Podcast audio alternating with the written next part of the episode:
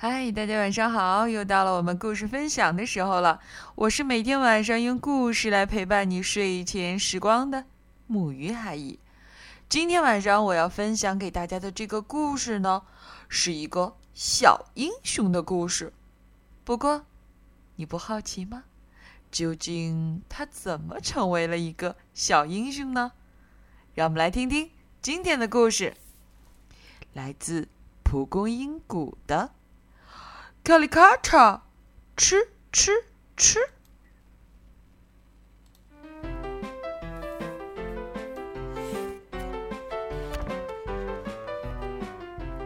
献给 Baby 和 Jack，以及那些美好的回忆。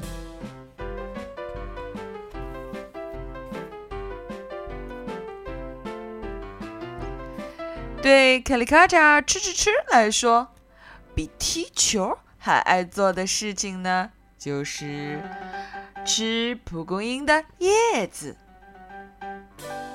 他早饭吃叶子，午饭吃叶子，晚饭还要吃蒲公英的叶子。如果在饭前饭后肚子有点饿的时候，那么他要吃好多蒲公英叶。不单是卡里卡嚓一个人这样，他的爸爸妈妈，也就是吃吃吃夫妇，还有他的姐姐、他的朋友们都很喜欢蒲公英叶子。哦，我忘了介绍了，他们是住在蒲公英谷的豚鼠一家哦。实际上，住在蒲公英谷的每一只豚鼠都超爱蒲公英叶。能听到这样的声音：咔哧咔哧咔哧咔嚓咔哧咔嚓。每天早晨到晚上，这里的空气中都充满了快乐的咔哧咔哧咔嚓咔嚓的声音。直到蒲公英叶要被吃光了。菜单上删掉了用蒲公英做的菜，画架上也没有了蒲公英饮料了。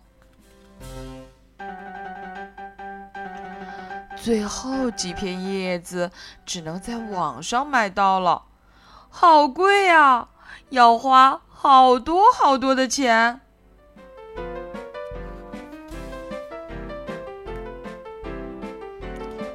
不久。大家意料中最坏的事情发生了，整座城的蒲公英，所有的蒲公英都被咬的只剩下茎了，豚鼠们只能去啃难嚼的洋白菜了。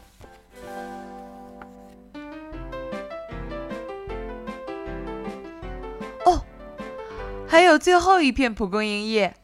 除去卡里卡嚓吱吱之外，没人知道这件事儿。这片叶子刚好在卡里卡嚓卧室外面的窗户下面。看着那片蒲公英叶，卡里卡嚓直流口水。啊！但他知道自己绝不可以去吃，也不能让别人去吃。这不仅是城里最后一片蒲公英叶。也可能是全世界的最后一片了。绞尽脑汁想啊想啊，决定，哎，他决定去图书馆。在这里，卡里卡嚓找了各种各样的书，终于找到了他想找的这一本，名字叫做《蒲公英》。大全，非常安静的、认真的读了起来。嘘，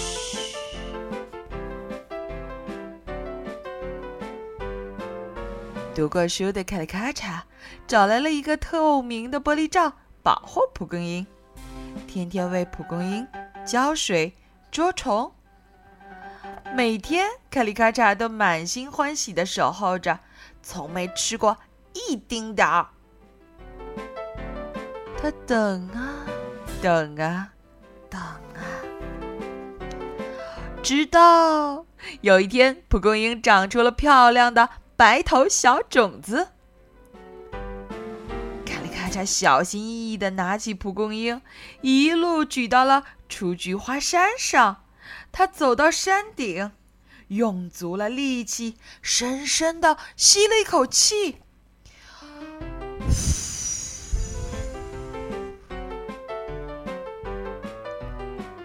这样，空中飘满了蒲公英的种子。种子轻轻落下，洒遍了整个蒲公英谷。起初，没有人注意到。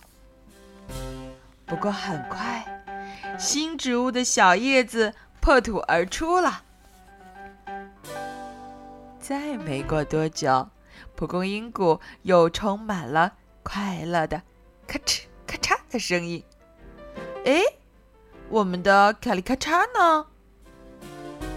他依然喜欢他喜欢的足球。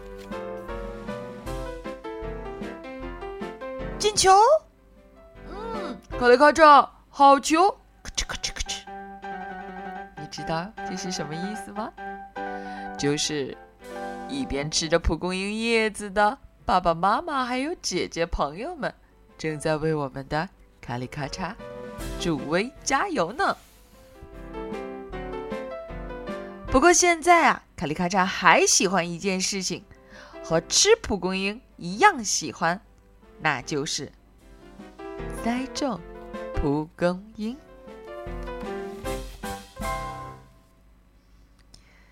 就这样。卡里卡查成为了蒲公英谷的蒲公英小英雄。其实，木鱼觉得就是这样。无论是一个什么样的开始，也许会觉得特别的幼稚、无聊、无厘头，但是我们要相信，只要是种子，它就一定可以发芽的，不是吗？